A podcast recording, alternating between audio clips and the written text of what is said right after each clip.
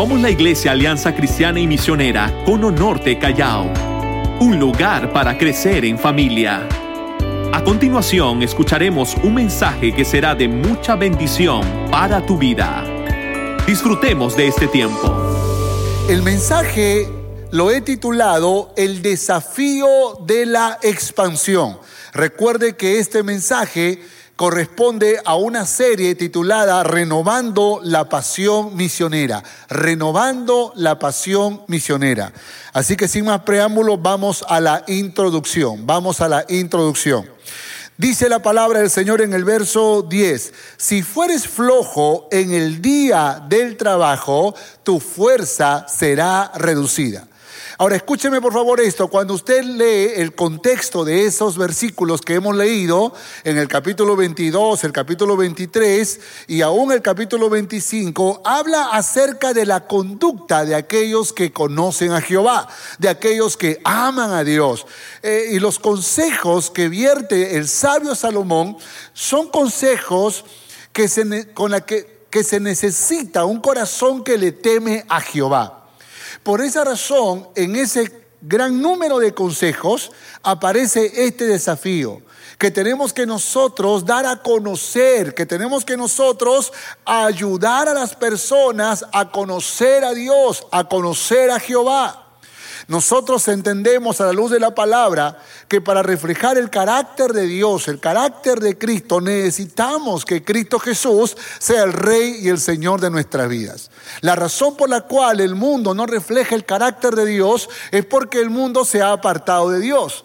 Sin embargo, Jesucristo dijo, yo soy el camino, la verdad y la vida, y nadie viene al Padre sino por mí.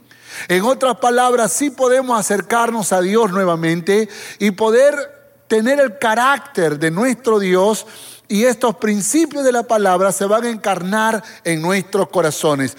Por esa razón es necesario que recibamos a Cristo en el corazón.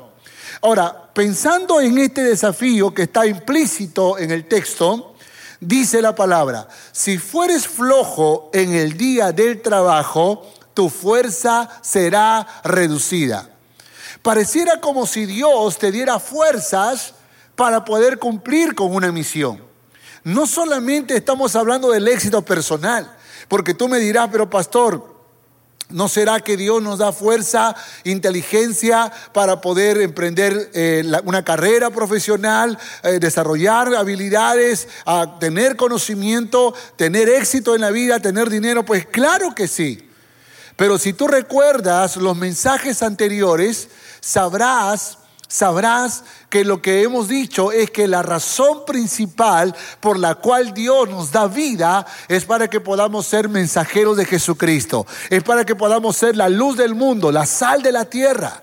Por esa razón es muy importante que nosotros como cristianos podamos eh, asumir la responsabilidad también de proclamar a Jesucristo. Y por eso Dios te da fuerza. Por eso Dios te da talento, por eso Dios te da habilidades, por eso Dios te ha dado conocimiento, por eso Dios te ha ungido con su Espíritu Santo. Pero escúchame, dice la palabra, si fueres flojo en el día del trabajo, es decir, cuando realmente tienes que usar toda esa capacidad que Dios te ha dado, dice la palabra, tu fuerza será reducida. Dios nos entrena y fortalece para cumplir con sus propósitos eternos. Eh, en el plan de ser testigo de Jesucristo, hasta lo último de la tierra, Dios planeó una forma de crecimiento y desarrollo en la iglesia, escuche esto, a fin de preparar gente para los desafíos más grandes que vendrían después. Recuerde esto, por favor, la iglesia no puede desarrollarse solo con un pastor. Se requiere un equipo de líderes, se requiere un equipo de cristianos servidores, de personas comprometidas en el reino de Dios. Y cuando Dios compromete a alguien es que Dios lo está entrenando para las cosas mayores. Ustedes escucharon algunas historias el día de hoy cómo Dios formó la vida de algunas personas porque Dios tenía planes mayores. Y yo creo que esa es la historia de todos. Tal vez no todos serán pastores, misioneros, pero todos seremos líderes comprometidos. Todos seremos cotutores, tutores, supervisores de hogares, coordinadores de células, líderes. Estaríamos, estamos listos para asumir el reto. Por esa razón, cada oportunidad que tú tienes para servir es un entrenamiento. El mejor entrenamiento siempre será a través del servicio y el compromiso. Por esa razón no basta solo con servir, tienes que comprometerte. Tienes que asumir el desafío y el compromiso, escúchame, es como cuando tú te casas, ¿verdad? El compromiso del matrimonio es te amaré por el resto de mi vida. Cuando tú te comprometes a servir, no solo cuando sirves, sino cuando te comprometes a servir, tú le sirves a Dios por el resto de tu vida. Tú le sirves a Dios, cueste lo que cueste, pase lo que pase, en tiempos buenos, en tiempos malos, en salud, en enfermedad, en riqueza, en pobreza, no importa la circunstancia, tú le sirves a Dios porque tú hiciste un compromiso. Así que no basta solo el servicio, es necesario el compromiso. ¿Cuántos dicen amén a esto? El compromiso, la expansión del Evangelio es uno de los desafíos más grandes que demanda enviar a líderes y no a cualquiera, sino a los mejores entrenados, a los mejores preparados. Déjeme desarrollar tres puntos rápidamente. Primero, el mundo necesita conocer a Dios. El mundo necesita conocer a Dios. Verso 11. Dice, libra a los que son llevados a la muerte, salva a los que están en peligro de muerte. Note esto, por favor. Libra a los que son llevados a la muerte, salva a los que están en peligro de muerte. Las sociedades en las diferentes ciudades, en las diferentes naciones, mis hermanos, tienen filosofías diferentes, formas de pensamiento diferentes. La Biblia dice que mucha gente quieren o pretenden ser sabios en su propia opinión y tratan de encontrar la sabiduría sin Dios. Y eso es imposible. Por eso es que eh, el mundo no tiene la, mejor oferta para que tú puedas tener una vida feliz, un matrimonio sólido, una familia restaurada. Eh, por favor, entiende eso. Ahora, si quisiéramos nosotros de alguna manera tratar de explicar un poco cómo piensa el mundo, pues yo he puesto allí una lista de visiones principales que el mundo de hoy eh, eh, adopta. Entonces, hay gente que es politeísta. Y usted sabe que el politeísmo es varios dioses, es decir, creen en la existencia de varios dioses que se unen para beneficio de sus adoradores. Y, usted sabe que eso es un error. Eh, eh, eh, la idolatría no, no, forma parte de nuestra cosmovisión porque nuestra cosmovisión va más allá. Déjeme explicarle otra cosmovisión. El ateísmo. ¿Y qué explica el ateísmo? El ateísmo explica que no hay Dios. Es un tipo de religión en la que su credo es no creer en la existencia de Dios.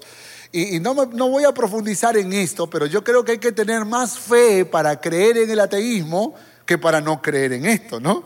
El panteísmo, ¿qué es el panteísmo? Todo es Dios, todo es Dios.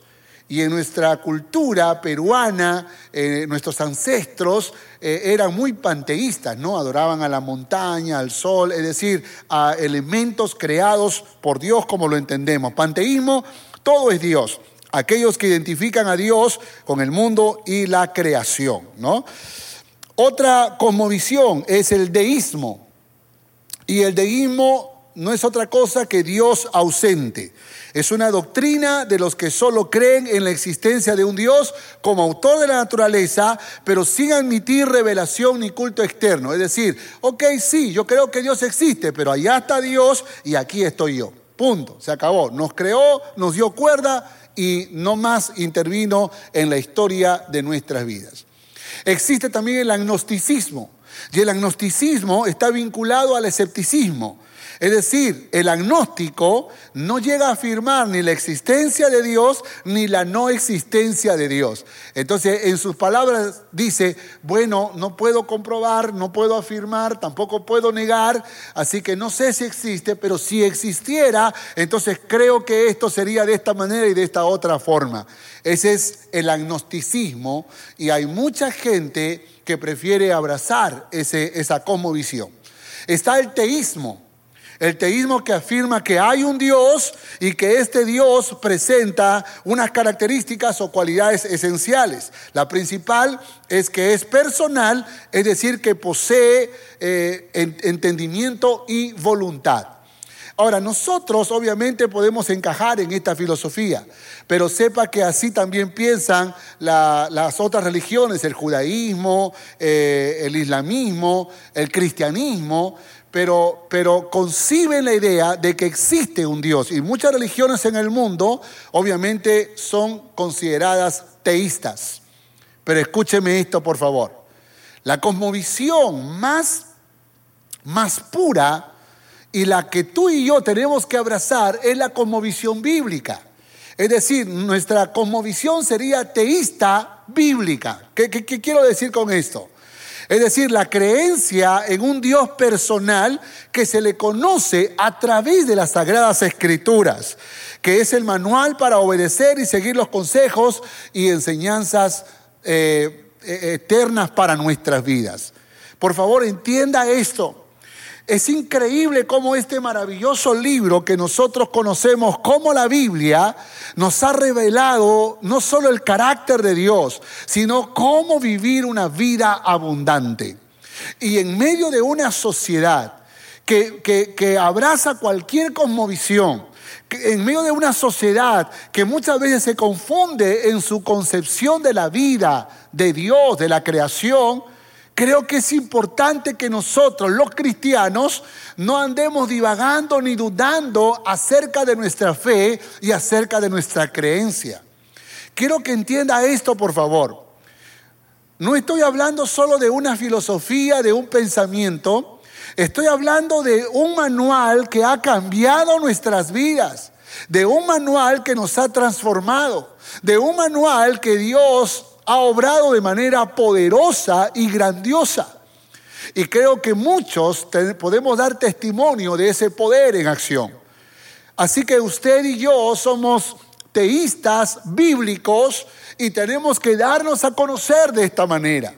Los principios de la palabra ha transformado nuestros corazones ha restaurado nuestro matrimonio, ha bendecido nuestra familia y tenemos que darlo a conocer. Tenemos que proclamar de este poder y de este amor del Señor. Punto dos, nosotros somos los mensajeros.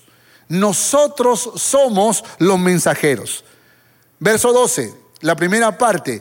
Porque si dijeres, ciertamente no lo supimos, ¿acaso no lo entenderá el que pesa los corazones? ¿Acaso no lo entenderá el que pesa los corazones? El libro de los Hechos de los Apóstoles nos explica la forma en que Lucas describe los acontecimientos de esta expansión del Evangelio de Jesucristo. Es, es maravillosa la historia y usted la conoce igual que yo. Primero Jerusalén, luego Judea y Samaria y hasta los confines de la tierra. Los apóstoles tuvieron una visión de ser mensajeros de Jesucristo en otras ciudades. Escuche esto, por favor. Es importante que usted y yo entendamos que Dios está necesitando mensajeros. Y por favor, no puede decir ciertamente no lo supimos, porque Dios nos ha hablado de muchas maneras.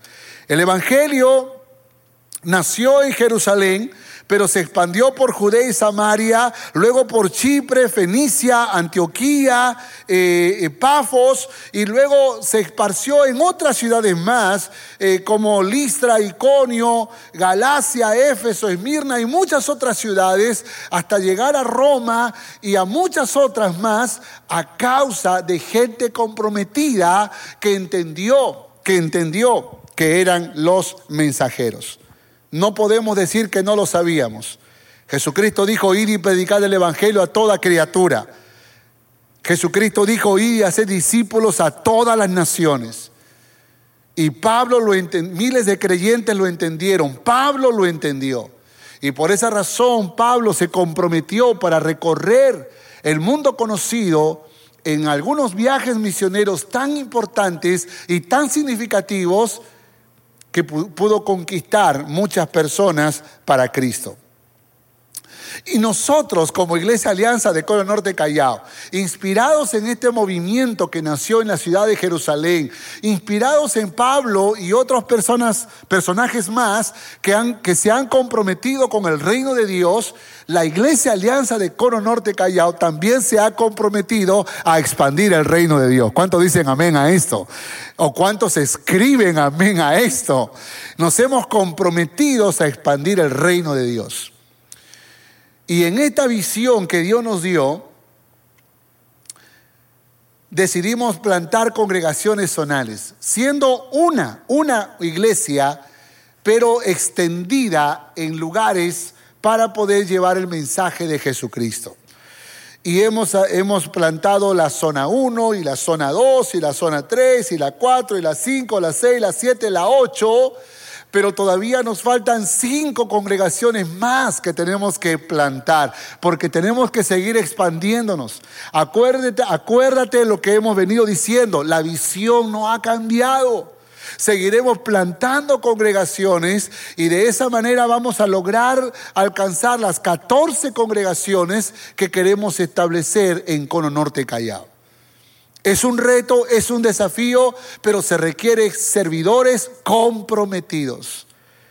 Nosotros somos los mensajeros, nosotros somos los instrumentos, nosotros somos las personas que Dios quiere usar para expandir el reino de Dios. Y si usted no lo sabía, y tal vez me dirijo a aquellas personas que recientemente están conectándose a nuestra iglesia, sepa que también queremos alcanzar Lima y queremos alcanzar el Perú. Por esa razón, ya tenemos un proyecto en Aucayama, estamos trabajando allá en una congregación y tenemos otros proyectos en el Perú, como el de Moyobamba, y ahora estamos trabajando con Jauja, con Pucallpa, porque creo que es muy importante que nosotros podamos entender y obedecer. No podemos decir que no lo sabíamos, no podemos decir que no lo entendíamos, porque el Señor fue muy claro y de hacer discípulos a todas las naciones. Tenemos que ir más allá de nuestra ciudad. Es el reto que nos toca como cristianos. No vivir solo para ti, no vivir solo para tu ciudad o para tus beneficios personales. Tenemos que vivir para expandir el reino de Dios, para poder cumplir con el mandato que Dios ha puesto en nuestro corazón. Tercero y último, Jesús es el mensaje. Jesucristo es el mensaje. Verso 12, la segunda parte, el que mira por tu alma, él lo conocerá y dará al hombre según sus obras. El que mira por tu alma, él lo conocerá y dará al hombre según sus obras. Cristo Jesús es el mensaje. Y tenemos que dar a conocer a este mundo, a este Jesucristo, Amados hermanos, a este Jesucristo que murió por nosotros para que nosotros tengamos vida y vida en abundancia. Por favor, entiende esto. Las circunstancias han cambiado. Ahora ya no podemos congregarnos como antes. Y seguro usted verá ahí algunas fotos de cómo nos congregábamos antes y cómo nos estamos congregando ahora. Las circunstancias han cambiado. Puede que tengamos limitaciones, puede que, puede que tengamos dificultades para poder reunirnos. Y aunque podríamos estar impedidos de reunirnos, no estamos impedidos de predicar a Jesucristo. El desafío nuestro es seguir expandiendo el mensaje de Jesucristo, hablarle a un mundo que necesita de Dios, del poder, del amor, de la misericordia de este Dios maravilloso. ¿Cuál es este mensaje? ¿Cuál es este mensaje? El mensaje es esto, que Jesucristo siendo Dios dejó su gloria en los cielos para salvarnos de la condenación eterna. Entienda esto por favor. El mundo estaba camino al infierno, pero por esa maravillosa gracia y misericordia del Señor que dejó su gloria en los cielos, que dejó su trono y su corona, que dejó el reconocimiento de los ángeles y se vino a este mundo por amor a ti y por amor a mí y tomó nuestro lugar en la cruz del Calvario para morir por nosotros, el justo por los injustos, el bueno por los malos, el santo por los pecadores. Por su sacrificio hemos sido justificados y aceptados delante de Dios Padre. A todos los que le recibieron, dice la palabra, les dio la potestad, les dio el privilegio de ser llamados hijos de Dios. Por favor, no te vayas a confundir, no vayas a pensar que todos somos hijos de Dios. No, todos somos creación de Dios. Pero para que tú seas un hijo de Dios, para que tú seas una hija de Dios, tienes que recibir a Jesucristo en tu corazón. La justificación nos hace aceptos delante de Dios Padre y somos recibidos como hijos cuando nosotros reconocemos nuestra condición de pecadores y le recibimos en el corazón. Hemos sido librados del infierno y nuestros nombres están inscritos en el libro de la vida. Gloria al Señor. Hermano, yo no sé si usted entiende este privilegio. Yo no sé si usted entiende esta bendición tan poderosa. Pero ¿Alguna vez puso su mano sobre fuego? ¿Alguna vez intentando cocinar algo se quemó un momento por segundos? Pues déjeme decirle que ese ardor es un ardor que usted pudo haber sufrido eternamente. Pero por su gran misericordia, Dios te ha libertado de la condenación eterna y ha escrito tu nombre en el libro de la vida, un libro maravilloso que un día será leído y todos los que están inscritos en ese libro viviremos eternamente con Dios Padre por los siglos de los siglos. Gloria al nombre de Jesús.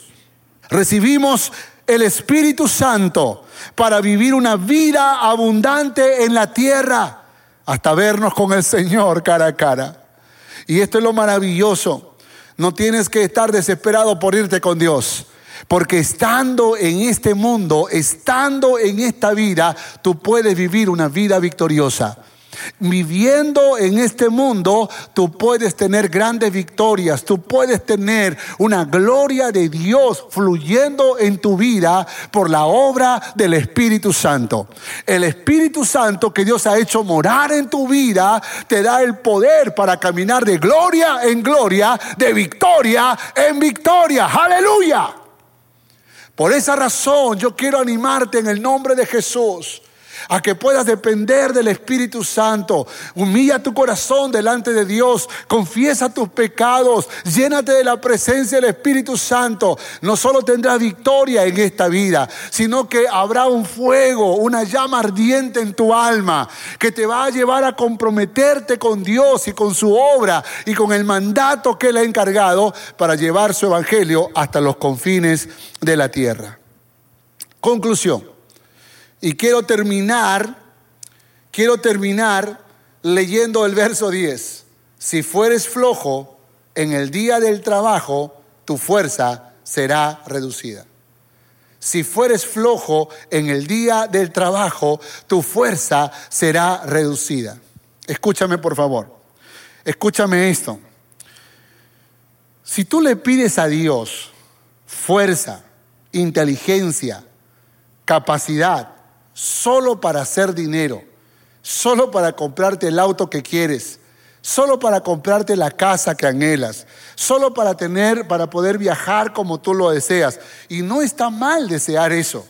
Pero si tú le pides a Dios muchas capacidades solo para tu propio bienestar, no estás pidiendo de la forma correcta. No estás haciendo bien. Porque cuando Dios te da, Dios te da para que tú puedas involucrarte en el trabajo de Dios. Por esa razón no puedes ser flojo en el día del trabajo. Porque si tú fueres flojo en el día del trabajo, Dios diría, ¿y para qué te doy sabiduría entonces? ¿Para qué te doy capacidad? ¿Para qué pongo recursos en tus manos? Porque si tú no eres capaz de poder servir en el reino de Dios, de diezmar, ¿cuántos cristianos, escúcheme, cuántos cristianos están siendo provistos por el Señor, están siendo bendecidos por el Señor y no son capaces de tomar el diezmo y ponerlo en el alfolí, no son capaces de poder aportar para poder expandir el reino de Dios. Entonces pregunta, ¿cuál sería la razón entonces por la cual Dios tendría que darte más? Si fueres flojo en el día del trabajo, si, si cierras tu mano en el día de la necesidad, tu fuerza será reducida. Y creo que hay muchas bendiciones abiertas para aquellos que están listos a invertir su vida, su tiempo y su dinero en el reino de Dios. Esto demanda compromiso. Esto demanda entregar lo mejor de nosotros. Escriba allí, por favor, no seas flojo, no seas flojo en el día del trabajo. Es decir, comprométete en el reino de Dios seamos capaces de poder comprometernos todos como cristianos. Tenemos una misión intransferible, inquebrantable, impostergable. El tiempo se acorta y nosotros somos los mensajeros. Escriba eso, por favor. Yo soy el mensajero y Dios me demanda compromiso. Yo soy el mensajero y Dios me demanda compromiso. No digas que no lo sabías. Dios está llamando. La cosecha está lista para la siega. Está llamando a segadores. Está llamando a gente comprometida. Está llamando a gente que quiera invertir su vida en el reino de Dios. Esto es increíble, hermanos. Pero estoy hablándole a una congregación madura, a una iglesia responsable. Estoy hablándole a un cristiano que no solo está velando por su propia vida. Hermano, el mundo vela por su propia vida. Pero usted va más allá. Usted es ciudadano del reino de los cielos. Por lo tanto, usted no puede estar pensando solo en usted. Usted tiene que pensar en las etnias, en los pueblos, en la gente que aún no conoce a Cristo Jesús. ¿Usted sabía que siempre estamos usando nuestros recursos para enviar paquetes de víveres a familias en necesidad? ¿Usted sabía que hemos cubierto en algunos casos medicinas que se requerían con urgencia? Lo poco que llegaba a nuestras manos, a, nuestra, a nuestras arcas, lo hemos invertido para poder apoyar a gente que realmente estaba en una necesidad extrema.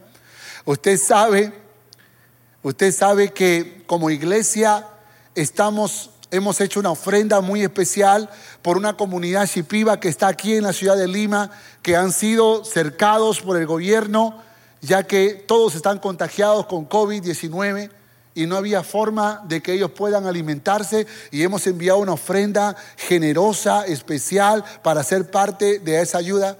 Usted sabía que seguimos trabajando y que ahora esta próxima semana vamos a bendecir 200 familias en necesidad con paquetes de víveres.